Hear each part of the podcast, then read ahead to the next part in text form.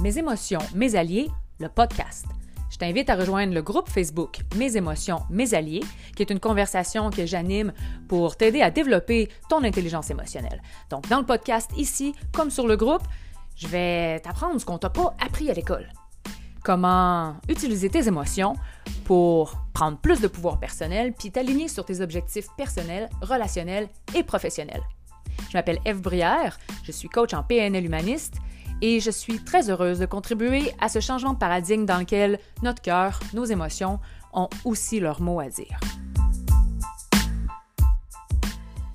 À quoi ça sert les émotions?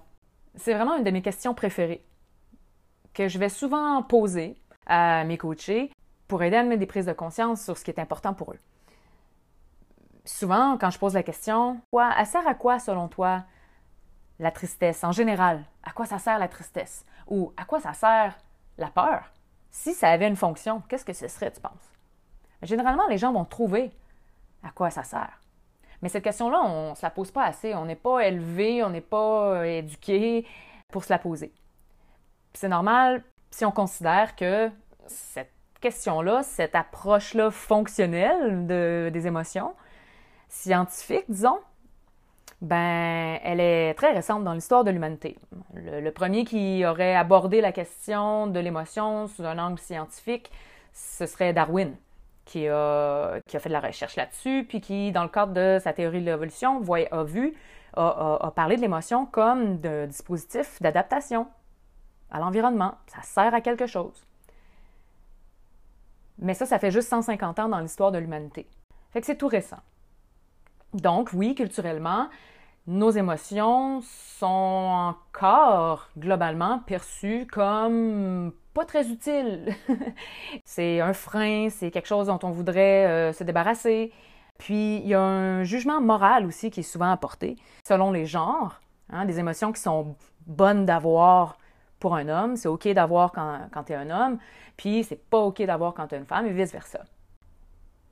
Par exemple, on s'attend d'un comportement chez un homme qui démontre pas de peur, qui démontre pas de tristesse.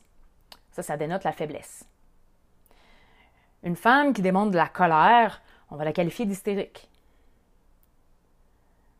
En fait, d'abord, les émotions, qu'on soit homme, femme, on les a toutes et elles sont toutes valables. Elles ont toutes une fonction.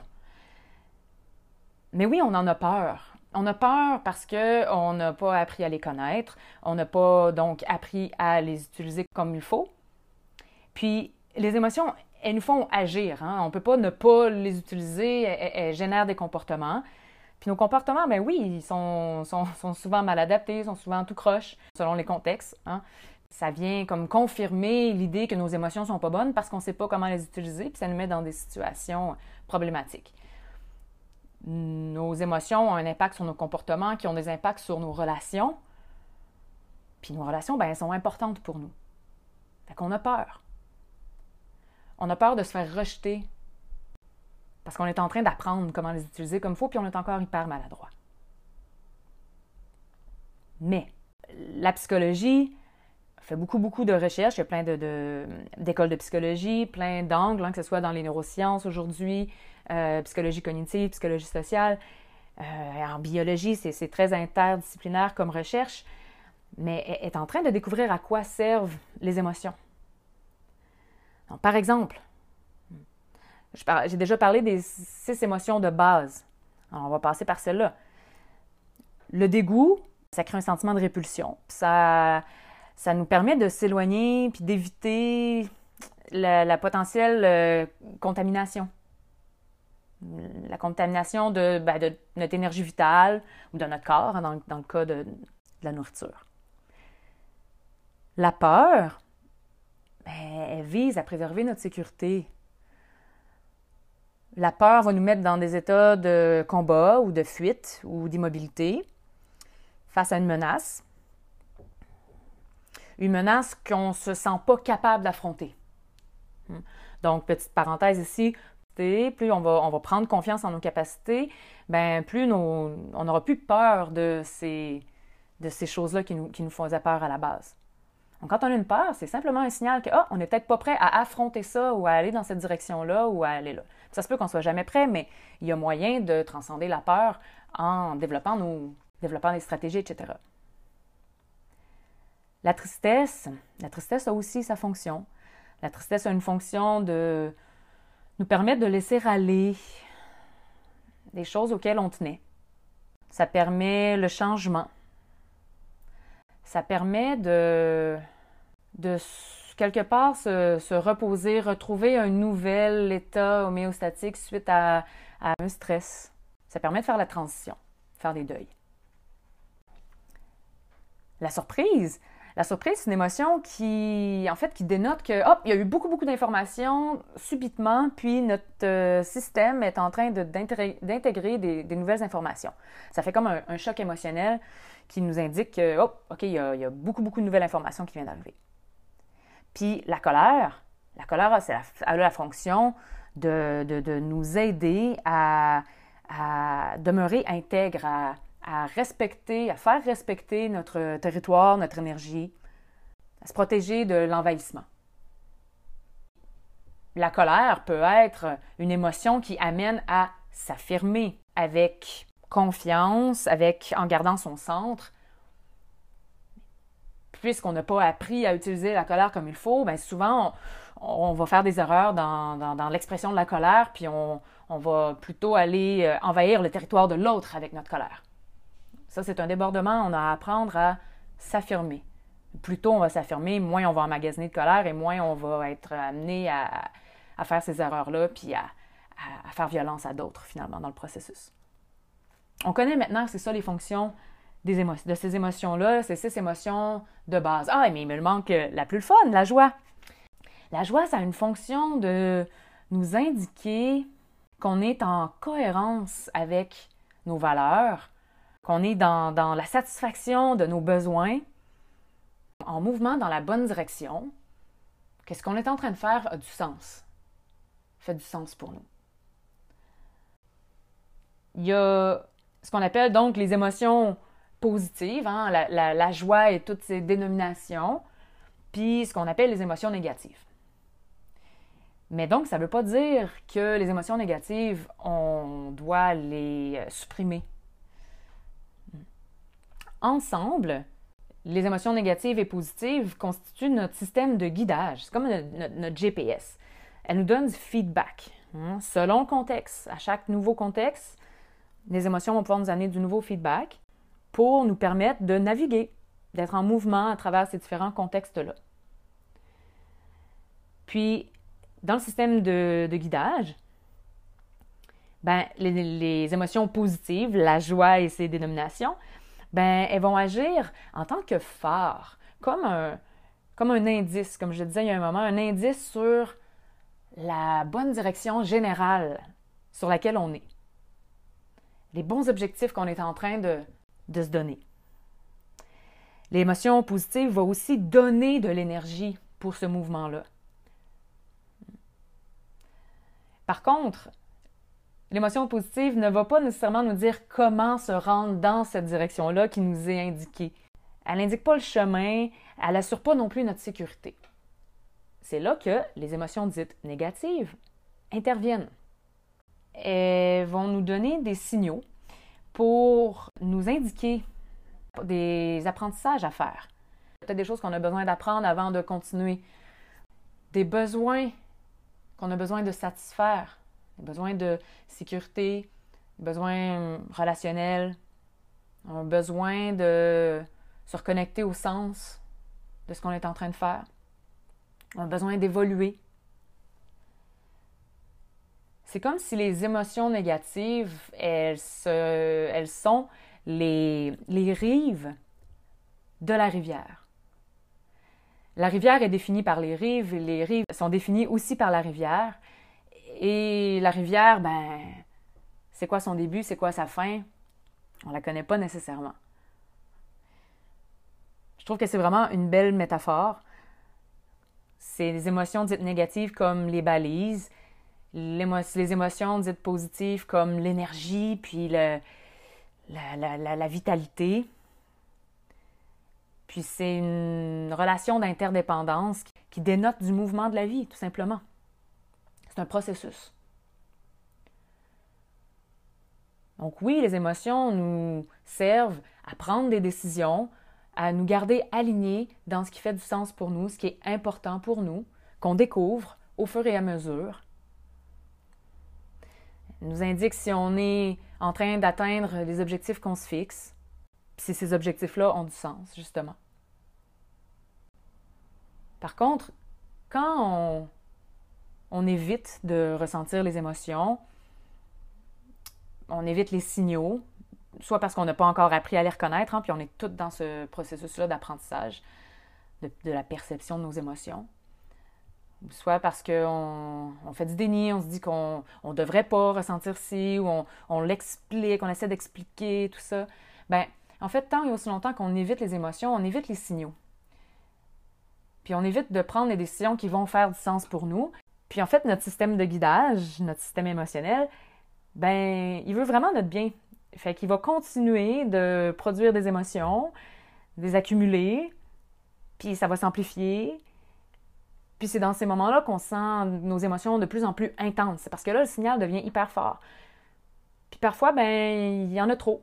Et oui, ça peut mener à un épuisement, ça peut mener à un tellement grand niveau de stress, d'anxiété, que ça nous amène en quelque sorte à toucher le fond. Mais encore là, ça ne veut pas dire que c'est un échec, ça ne veut pas dire que c'est une faiblesse. Ça veut dire que c'est le moment de faire des prises de conscience, de s'arrêter pour vraiment aller voir ce qu'il y a là, puis aller prendre conscience de ce qui est important pour nous. Puis oui, ça fait peur. Mais c'est pour ça qu'on a du courage en tant qu'être humain. C'est pour ça qu'on est là les uns pour les autres aussi. Puis, dans ce processus-là d'apprentissage, de notre intelligence émotionnelle, ben, c'est sûr qu'on va être euh, maladroit, puis parfois se sentir impuissant, on, on peut aller chercher de l'aide. Si on est maladroit, moi j'ai envie de dire c'est OK. C'est correct d'avoir peur que ça ait un impact sur les relations parce qu'en effet, on vit dans une culture qui ne parle pas ce langage-là, parle pas assez à mon goût ce langage-là. Alors, moi je nous invite à trouver des relations peut-être des relations thérapeutiques, des relations avec des amis, hein, se trouver des nouvelles tribus au sein desquelles on se sent en sécurité, d'explorer nos émotions, de se pratiquer à les exprimer de la bonne façon. Donc en terminant, ben, j'aimerais ça t'offrir une, une petite pratique, te reconnecter à... On va y aller en douceur, on va y aller avec euh, l'émotion de la joie. Tu peux t'asseoir euh, confortablement, peut-être fermer les yeux, prendre conscience de ton corps, les parties de ton corps qui euh, touchent le plancher ou ce sur quoi tu es assis, assise. tu vas prendre quelques grandes respirations dans l'abdomen d'abord. Abdomen, thorax, clavicule et tu laisses aller. Juste pour te déposer un petit peu. Puis, je vais t'inviter dans un moment à te souvenir la dernière fois où tu as ressenti de la joie. Que ce soit une petite joie toute douce, hein, l'odeur de ton café ou une belle fleur, un moment passé en bonne compagnie ou avec toi-même. La toute dernière fois où tu as ressenti une joie, petite ou grande. Puis à laisser s'installer pour toi, dans ta visualisation, tout ce que tu vois dans cette scène-là. Dans les couleurs, les éléments qui sont autour, la luminosité. Et puisque c'est un moment dans lequel tu ressens de la joie, je t'invite aussi à remarquer qu'est-ce qui se passe dans ton corps, sur ton visage, ou ta poitrine, tes épaules, tes jambes, ton ventre. Peut-être aussi que c'est quelque chose que tu entendais qui t'amenait de la joie. un ensemble de toutes ces réponses, hein. tout ce que tu voyais, entendais, ressentais, sentais, goûtais peut-être. Qu'est-ce que tu as entendu qui t'a amené de la joie?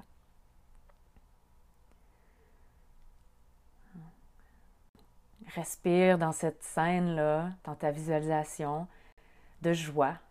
Remarque les sensations dans ton corps. Tu peux même choisir de les amplifier, de sourire encore plus grand, de mettre encore plus de lumière, de mettre plus de couleurs, plus d'espace. Rajouter même, pourquoi pas, de la musique qui vient souligner la joie pour toi.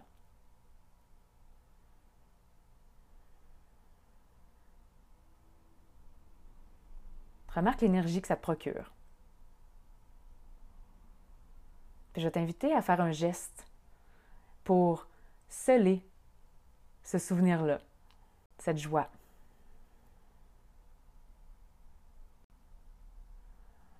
Ça devient un ancrage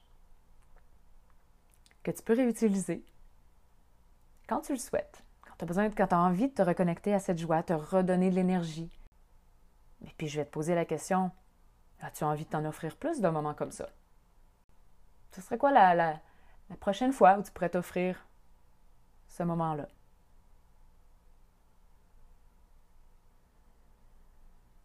Je vais t'inviter à reconnaître de plus en plus les moments qui t'apportent la joie, puis à voir l'énergie que ça te donne. Ça devient des réserves. Pour les moments où il y aura des émotions plus difficiles peut-être, ça vient contrebalancer.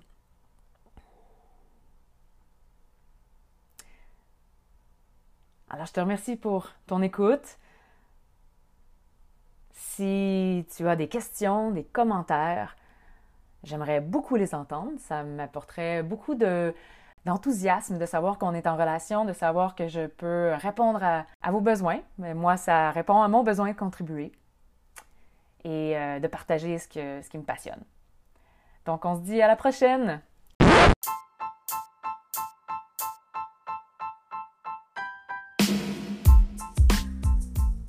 Si tu as apprécié cet épisode de podcast, je t'invite à rejoindre notre groupe Facebook Mes émotions, mes alliés pour euh, te joindre à la conversation. Viens poser tes questions, partager des commentaires, apprendre sur toi, puis grâce à l'écho des autres, pour qu'ensemble, on développe notre intelligence collective à un tout autre niveau. Si tu veux en savoir plus sur mes services de coaching, visite le www.evbrièrecoaching.com ou envoie-moi un courriel à gmail.com.